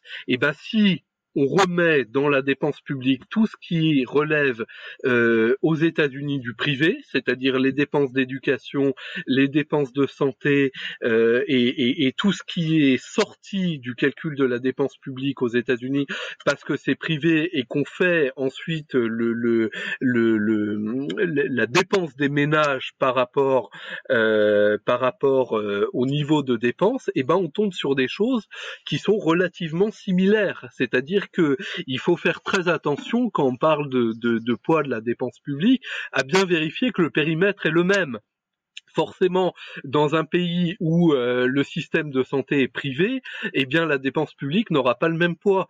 Mais ça ne veut pas dire que la dépense en tant que telle euh, ne, ne sera pas présente. Enfin voilà, là, là on s'éloigne peut-être un peu de notre sujet, donc je ne sais pas si Kenza. Alors, je suis là, hein. je suis là, je les ai laissés parce que c'était pertinent, il y avait un échange euh, dynamique. Non mais oui, je pense qu'on ne va pas arriver. je veux dire, comment dire, c'est une question d'approche philosophique euh, sur le sujet. Et, l'important, c'est de, encore une fois, trouver le consensus, trouver les points d'achoppement, c'est déjà beaucoup. Euh, euh, y a-t-il, je crois, un consensus sur l'idée qu'il faille réformer les traités et les institutions pour donner plus de marge à manœuvre à la Banque centrale européenne je, il me semble que oui, ça serait bien que cette question qui est peu posée le soit au niveau politique. Elle est peu posée cette question. Au niveau politique, seulement en France ou aussi dans les autres pays non, partout, on n'en parle pas parce qu'on a peur des Allemands qui disent euh, touche pas à ma, j'allais dire Bundesbank, touche pas, euh, touche pas à ma, à ma banque centrale. Mais il faut poser cette question il faut poser la question parce que ne pas la poser, c'est comme toute question qui pose pas, à la fin ça explose. Donc il faut poser cette question à nos amis allemands euh, et, autres euh, pays frugaux dont ne font pas partie d'ailleurs les Allemands, euh, totalement en tous les cas. La deuxième question, c'est bien évidemment la transition énergétique et écologique nécessite que la BCE, ce qui nécessite encore une fois de modifier en partie ses, ses objectifs, j'allais dire, émettre de la dette fléchée, là-dessus, je pense qu'il y a aussi un relatif consensus. C'est déjà bien ce consensus, je trouve. Et si au niveau politique, on pouvait avoir ces consensus, ça serait bien. Après, c'est les moyens d'y arriver. Faut-il annuler la dette? Faut-il faire différemment, etc. Là, on retrouve des débats où les sensibilités politiques sont pas exactement les mêmes. Et c'est tant mieux, parce qu'encore une fois, nous sommes un régime démocratique. Mais si des gens se mettaient d'accord là-dessus, qu'est-ce que ça serait bien? Je pense, euh, pour résumer sur ce point, je pense en effet qu'on a, on, a ensuite des sensibilités. Les moyens monétaires, il n'y en a pas qu'un seul. Nous, on a avancé l'idée de l'annulation des dettes euh, en échange d'investissement parce que c'était ce qui nous semblait le, le plus rapide et le plus conforme au traité. Mais bien sûr, il y a plein d'autres solutions. On peut financer euh, les banques publiques d'investissement via la BCE. On peut euh, discriminer les collatéraux, par exemple pénaliser au moment du refinancement les actifs les plus polluants et avantager les actifs les plus verts. Euh, bon voilà, dans, dans bon, euh, je vais reparler de mon livre, désolé, mais on, on, a fait une vingtaine de propositions qui permettent toutes par des chemins différents d'arriver à ce résultat euh, qui est de, de, de, se réapproprier le pouvoir monétaire et de le remettre au service de, de l'intérêt général. Et euh, moi, je suis ravi qu'on soit vraiment d'accord euh, sur ce point avec euh, avec Hubert aujourd'hui, même si après on a d'autres divergences sur le point, le plan de de, de, de la dépense publique. Mais moi, ce que je constate, c'est que euh, on a encore de nombreuses résistances à affronter et, et à faire tomber au niveau de l'Union européenne, au niveau même de d'économistes soi-disant atterrés. Moi, j'ai pu j'ai pu parfois me, me, me, heurter à, à, à quelques-uns avec plus ou moins de, de, de mauvaise foi ou de bonne foi plutôt de, de, leur côté, euh, il y a des gens qui sont allergiques, ne serait-ce qu'à l'idée d'évoquer que la Banque centrale puisse créer de la monnaie pour l'intérêt général. Il y a des gens euh, qui, qui, avant même d'être entrés dans le débat, disent euh, c'est, c'est, totalement impossible, y compris parfois chez des économistes, disons, hétérodoxes, qui ne jurent que par la, le budget et la dépense publique et qui ont totalement fait l'impasse pas sur les questions monétaires et ça depuis euh, depuis longtemps. Donc euh, on a encore un, travail de, de, conviction important à faire dans dans ce domaine-là. Et je pense que notre modestement notre échange peut y contribuer. Concrètement aujourd'hui, euh, comment réorienter l'action de la BCE vers le, une exécution de, de politique budgétaire? Changer, missions. Comment ça peut se faire aujourd'hui concrètement au niveau européen euh, À travers le Parlement européen ou bien comment ça peut se faire exactement? Oui, pour le coup c'est démocratique. Pour le coup c'est démocratique. Et donc euh, pour le coup le Parlement européen a un rôle à jouer là-dessus puisque c'est quand même euh, lui qui serait impliqué à un moment ou à un autre, euh, en disant mais mais mais enfin les parlements nationaux, les parlements européens, les partis politiques nationaux et européens ont à mettre le débat sur la, sur la table de dire il faut changer, adapter nos traités à l'ère économique. On est avec des traités qui ont été rédigés euh, au milieu début au moitié des années 90 à une époque où les questions de transition écologique ou les questions de déficit n'avaient rien à voir avec ce sont aujourd'hui. Les idées fortes d'un de cette réforme Est-ce qu'on va rester sur des mesurettes ou est-ce qu'il faut réellement un changement de paradigme? Peut être très concret. Mettons déjà sur le même plan la lutte contre l'inflation et euh, le, soutien à l'activité économique. Ne faisons pas un qui dépend de l'autre. Euh, mettons euh, les statuts de la BCE au même niveau que les statuts de la Fédérale Réserve. Ce serait déjà pas mal. C'est-à-dire où on aurait sur le même plan, comme un équilibre ou comme un écho qui se répond, et non pas comme l'un qui, qui procède de l'autre, hein, euh, en quelque sorte, la lutte contre l'inflation, révisée comme l'a dit Nicolas, parce que 2%, euh, ben, il n'y en est pas, hein, la lutte contre l'inflation d'une part, et le soutien à l'activité. Si déjà on mettait dans le statut, sur l'article 2 des statuts de la BCE, et, sur ce point-là, ça serait déjà, euh, ça serait déjà un point concret et technique. Nicolas, tu, je sais que tu en as fait d'autres. Je, je suis désolée, j'accélère un peu parce qu'il nous reste 5 euh, minutes. Euh, donc, ce que je retiens de ce que tu dis, c'est que on a besoin de propositions euh, prioritaires, pas et peut-être pas justement quelque chose qui est euh, trop choquant pour la BCE ou iconoclaste, comme tu disais. Annulation de l'aide, c'est quelque chose qui est beaucoup trop coup de poing peut-être. et il nous faut, il faudrait des propositions graduelles qui permettent d'arriver euh, à, des mesures qui, euh, bah, bah, graduelles qui, qui, qui, arrivent à un changement. Donc une vision, mais des priorités graduelles. Oui, je, reprends une seconde la, parole avant de la laisser à Nicolas. Nicolas nous a présenté le projet et ceux de ses signataires en disant qu'il y a urgence. Oui, il y a urgence. Et changer un traité européen, ça se fait pas ça se fait pas en quelques mois, ça se fait en quelques années. Et euh, le programme de Nicolas, c'est de dire, et, de ceux qui ont signé, on peut pas attendre le changement du traité. Et ça, j'entends parfaitement.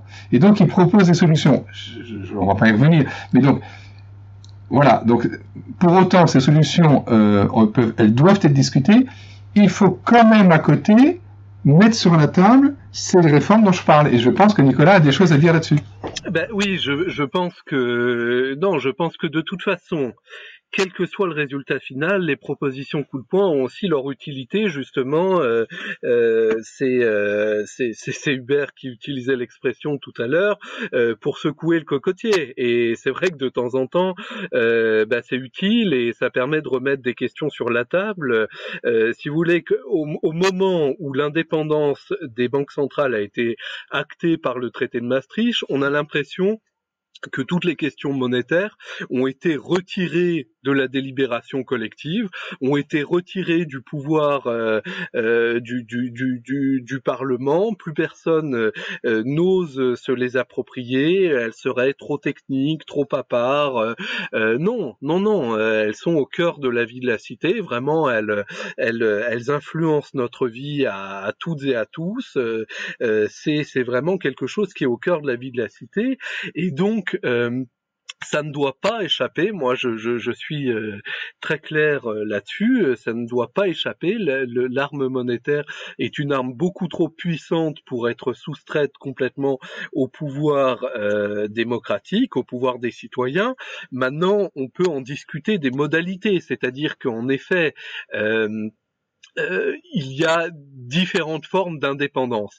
Si c'est une indépendance fonctionnelle, c'est-à-dire où euh, euh, la BCE, la Banque centrale, est une institution qui a ses règles propres et qui, bon, bah ça c'est tout à fait, c'est tout à fait acceptable, qui est une indépendance fonctionnelle pour la conduite de mission.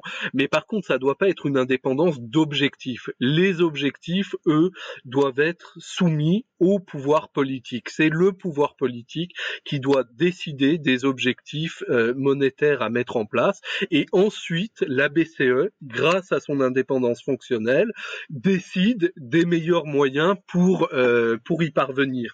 Mais euh, voilà, donc il y a, vous savez, il y a par exemple quelque chose d'assez rigolo qui s'appelle un, un, et d'assez intéressant surtout, qui s'appelle un indice d'indépendance des banques centrales. On publie ça, un indice d'indépendance des banques centrales.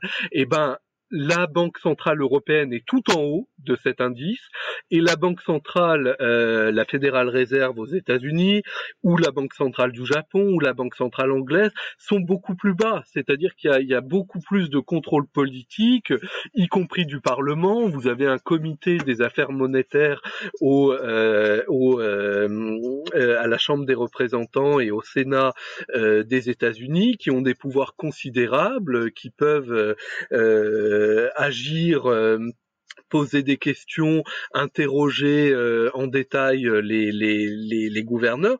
Donc ça, ça serait déjà une première, ça serait déjà une première étape. Et puis ensuite, eh ben, rien que cette étape-là, elle suppose déjà une réforme, une réforme des traités, une réforme de des articles qu'on a visés, hein, de l'article 130, de l'article 123, de l'article 127 pour venir en appui des politiques économique de l'Union. Donc il y a, y a toute une série de de choses euh, à modifier. Le problème étant qu'aujourd'hui, euh, sans réforme des traités, ben on on a du mal, quoi. C'est-à-dire, c'est, c'est plus des choses qui peuvent être décidées au niveau euh, national. Et moi, j'ai peur que si on ne met pas en place des réformes euh, suffisantes ou alors qu'on ne trouve pas des expédients comme pourrait l'être l'annulation des dettes détenues par la BCE en échange d'investissements, si on ne fait rien, si on ne soulève pas un peu le couvercle, euh, à un moment, euh, le, le, la Grèce a failli sortir, les Anglais sont sortis, il y en aura d'autres qui sortiront. L'Italie, par exemple, l'Italie qui à un moment connaît déjà une dette publique extrêmement élevée, a des difficultés sur ses banques privées. Euh, je veux dire, c'est pas pour rien si nous, quand on a fait signer la, la tribune, euh, en Italie, on avait des, des, des, centaines d'économistes qui voulaient signer, euh, euh qui étaient d'accord avec ça, parce que l'Italie a peur et c'est pas les seuls, les Espagnols aussi. Donc il y a un moment, il faut qu'on trouve les, les, les, moyens pour desserrer, euh, pour desserrer le, les, les, taux. et voilà. Si, sinon euh, sinon, on va droit dans le mur et on va droit vers une explosion de la zone euro. Ça, j'en suis convaincu. Peut-être pas demain, mais dans les dans les dix ans à venir, c'est certain. Il semble qu'il y ait un besoin pressant pour un nouvel élan politique européen. Euh, je pense que c'est un autre consensus, mais qui pour le coup, euh, s'il est peut-être partagé avec Nicolas et moi, n'est largement pas partagé en France, c'est qu'il faut donner bien évidemment un, un un nouvel objectif à l'Europe et à l'Union européenne. Euh, ce qui manque dans tout ceci, fondamentalement, c'est une vision politique de l'Union européenne. C'est quand j'étais plus jeune, donc il y a déjà un certain temps, je me souviens que je faisais souvent réflexion, c'est pas un taux de croissance de l'Europe qui fait que ça donne envie d'aller voter euh, en fonction euh, d'abord aux élections européennes et ensuite pour la construction d'une Union européenne, que cette union soit une union fédérale, que cette union soit une union d'États-nations. Ce sont des mots derrière, j'allais dire, des réalités. On voit bien que euh, seuls à notre échelle dans l'économie mondiale, euh, nous ne pouvons pas grand-chose. Certains ont décidé de prendre le large comme les, comme les Anglais par le poids de l'histoire, j'allais dire, ils sont un petit peu différents.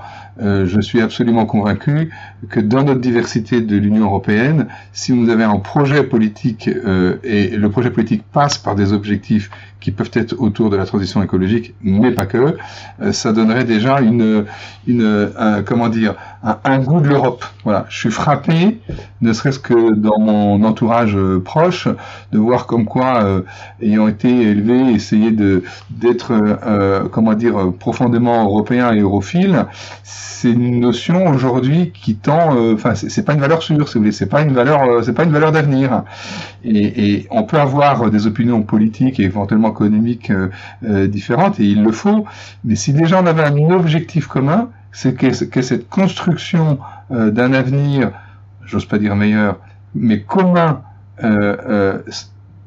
intergénérationnel, avec des liens d'altérité qui permettent de retrouver autre chose qu'une valeur purement monétaire à la relation qui se substitue à la relation sociale, je fais référence à mon bouquin, c'est-à-dire ce qui manque aujourd'hui, c'est du rapport humain. Et ce rapport humain, il peut quand même lui aussi passer par une Union européenne qui soit plus proche et pas plus proche par des mots incantatoires invoqués bien, bien souvent par la Commission européenne, mais par des choses très concrètes comme l'a évoqué euh, Nicolas. Là, je crois qu'on pourrait déjà aussi avoir un autre point de consensus qui n'est pas du tout partagé pour le coup, puisqu'il y a clairement dans la plupart des pays de l'Union européenne des pays qui sont pas véritablement favorable à une construction politique de l'Union européenne. Et, ça, c'est un point qui est euh, dont on parle plus beaucoup. Donc, euh, moi, ce que j'ai été, euh, ce qui m'a frappé dans, ce débat, et, j'ai un, un, avantage chez Nicolas, c'est que je sais d'où il vient, je sais ce qu'il pense, et je sais quel est son quelque sorte où je peux le classer dans les, dans le, dans le idéologiquement voilà, idéologiquement, il le sait peut-être un petit peu moins euh, de moi, mais mais mais mais euh, le stress que je le dise montre que je n'ai pas la même origine euh, euh au sens euh, philosophique et économique, mais pourtant on a trouvé beaucoup de points d'accord. Et c'est ça que je trouve formidable, c'est que on peut et, on doit avoir des désaccords sur les moyens, parce que c'est de là d'où naît ensuite cet objectif. Et si on peut se mettre déjà d'accord sur un certain nombre de points consensuels, quelles que soient nos familles philosophiques, politiques, religieuses ou autres de départ, qu'est-ce qu'on avance? Et c'est ça qui manque aujourd'hui. Et donc merci euh, Kenza de l'avoir organisé parce que euh, moi je me suis beaucoup retrouvé dans un certain nombre des propos de Nicolas. On avait vu qu'il y avait des, éléments sur lesquels on n'était pas d'accord et c'est tant mieux. Mais euh, trop souvent le, papier qui a été signé a été présenté par la par la presse comme étant comment dire on rase gratis demain. Euh, c'est pas complètement ça. J'ai dit ce que j'en pensais pour autant, mais voilà, c'est un pavé dans la mare. Et comme tout pavé dans la mare, il a ce mérite. Et bravo de l'avoir lancé. Bravo, bravo, ça permet justement de communiquer. C'est euh, ben, justement, et on se rend compte que communiquer, euh, pour le coup, euh, en Europe, c'est quelque part la réponse pour trouver un, un consensus. Merci à vous.